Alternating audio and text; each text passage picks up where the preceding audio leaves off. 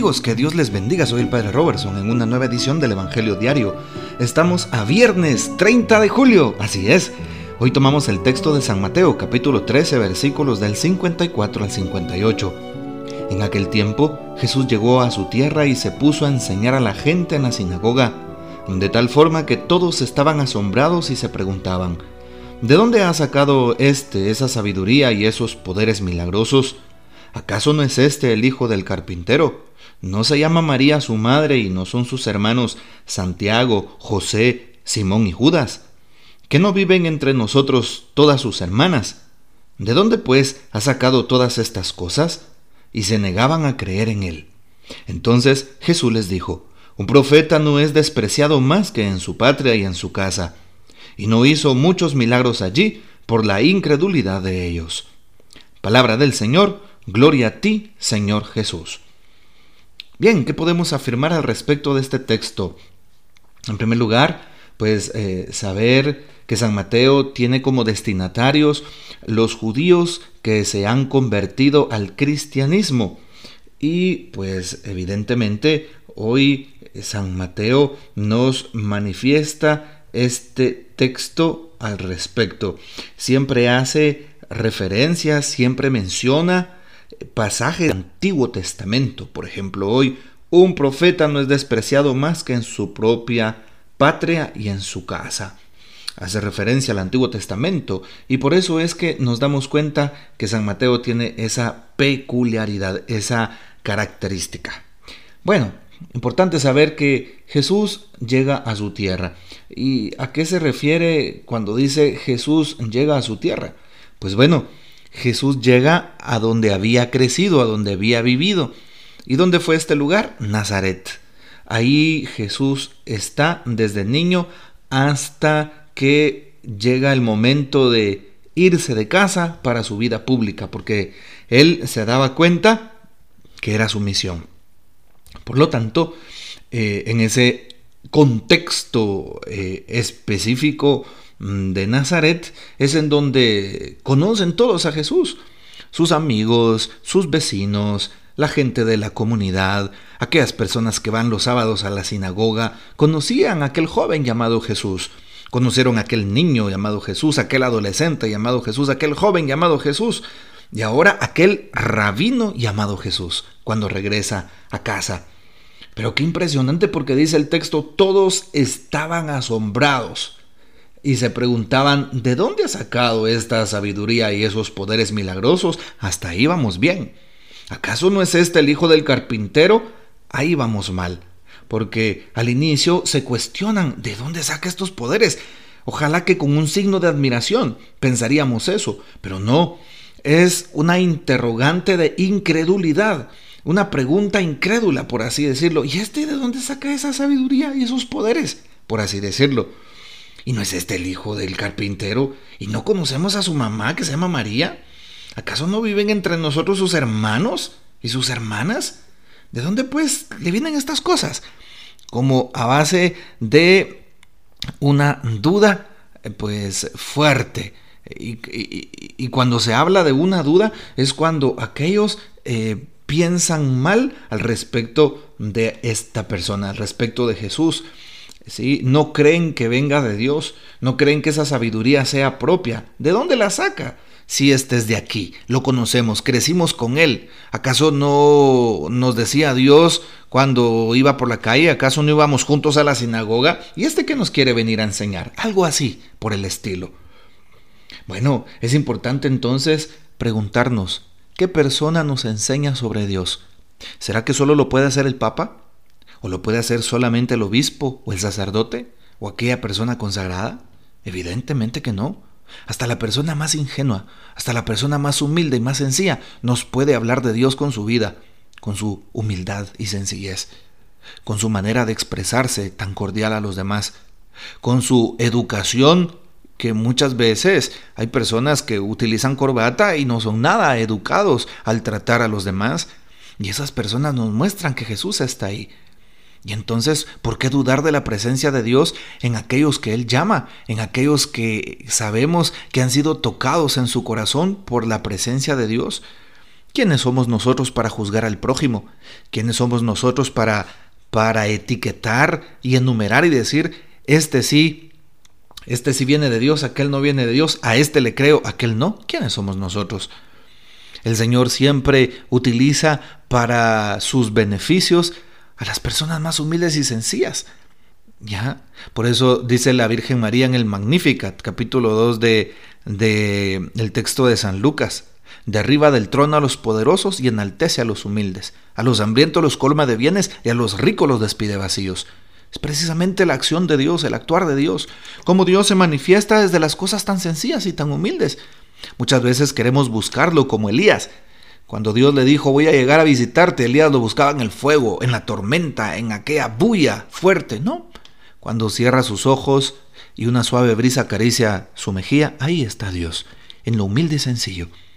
Por eso hoy el Señor nos pide humildad y sencillez para que lo reconozcamos, porque muchas veces el Señor nos puede estar hablando a través de una persona, de una realidad, a través de mi grupo, a través de las circunstancias, y como espero que Dios me hable de maneras tan grandiosas, no me doy cuenta de que me está hablando, me está hablando allí, en la cotidianidad, en los signos de los tiempos. Así es Dios, me habla de esa forma, por eso debemos de cuidarnos y preguntarnos, ¿por qué Dios me está hablando así?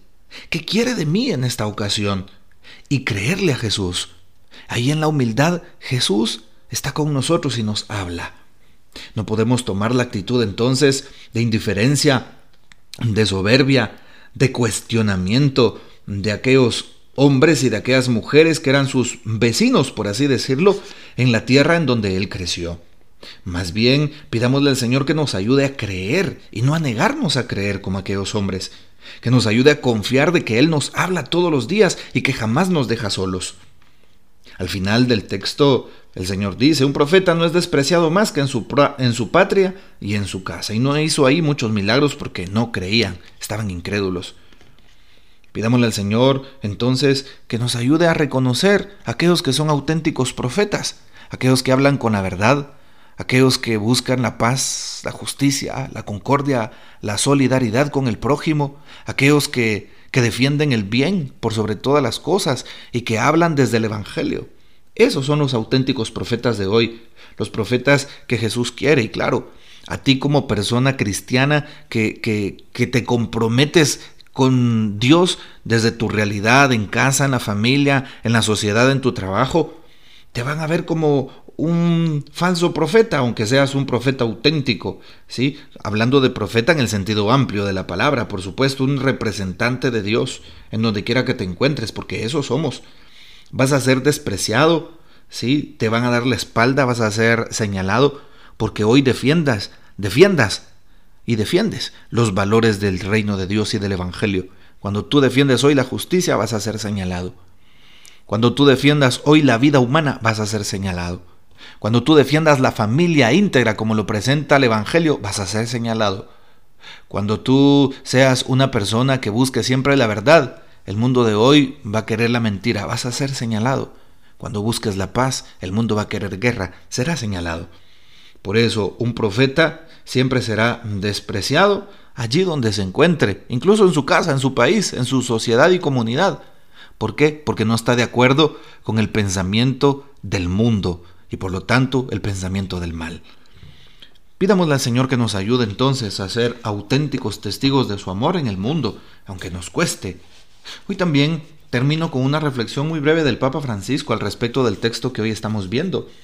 Y justamente el Papa nos habla de cómo la Sagrada Familia de Nazaret se presenta como una familia de trabajadores.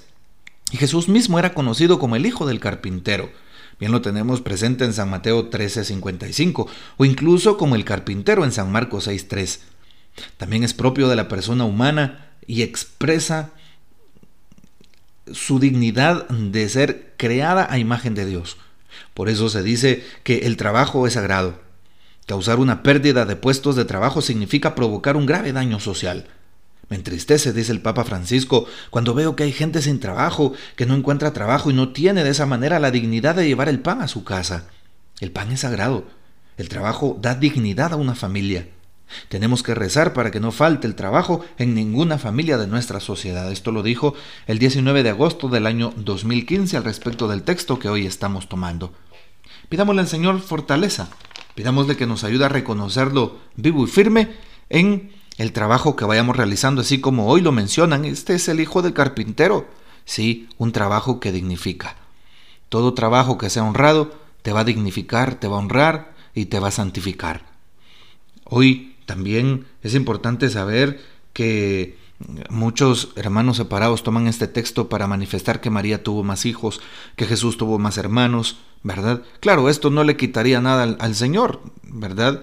Pero ¿saben algo? En realidad no es así. Desde la doctrina cristiana y desde, desde una auténtica y profunda y seria reflexión em, teológica y, también de las sagradas escrituras, ¿sí?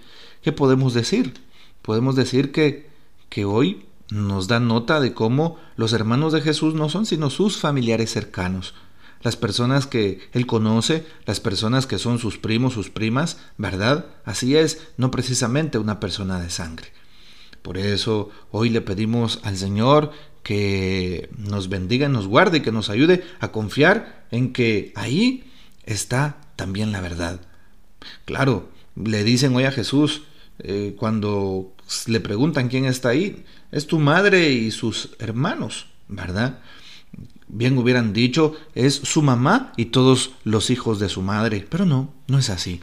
Así que no dudemos de que Jesús sea el Hijo único de Dios, también el unigénito de María nuestra Madre, y pues de esa manera también proclamamos cómo esa dignidad de María sigue estando intacta delante de estos pensamientos y de estas reflexiones y delante de todo el mundo por la gracia, la voluntad, la misericordia de Dios. Que el Señor nos bendiga, que María Santísima, nuestra Madre, nos guarde y gocemos de la fiel custodia de San José. Hasta mañana.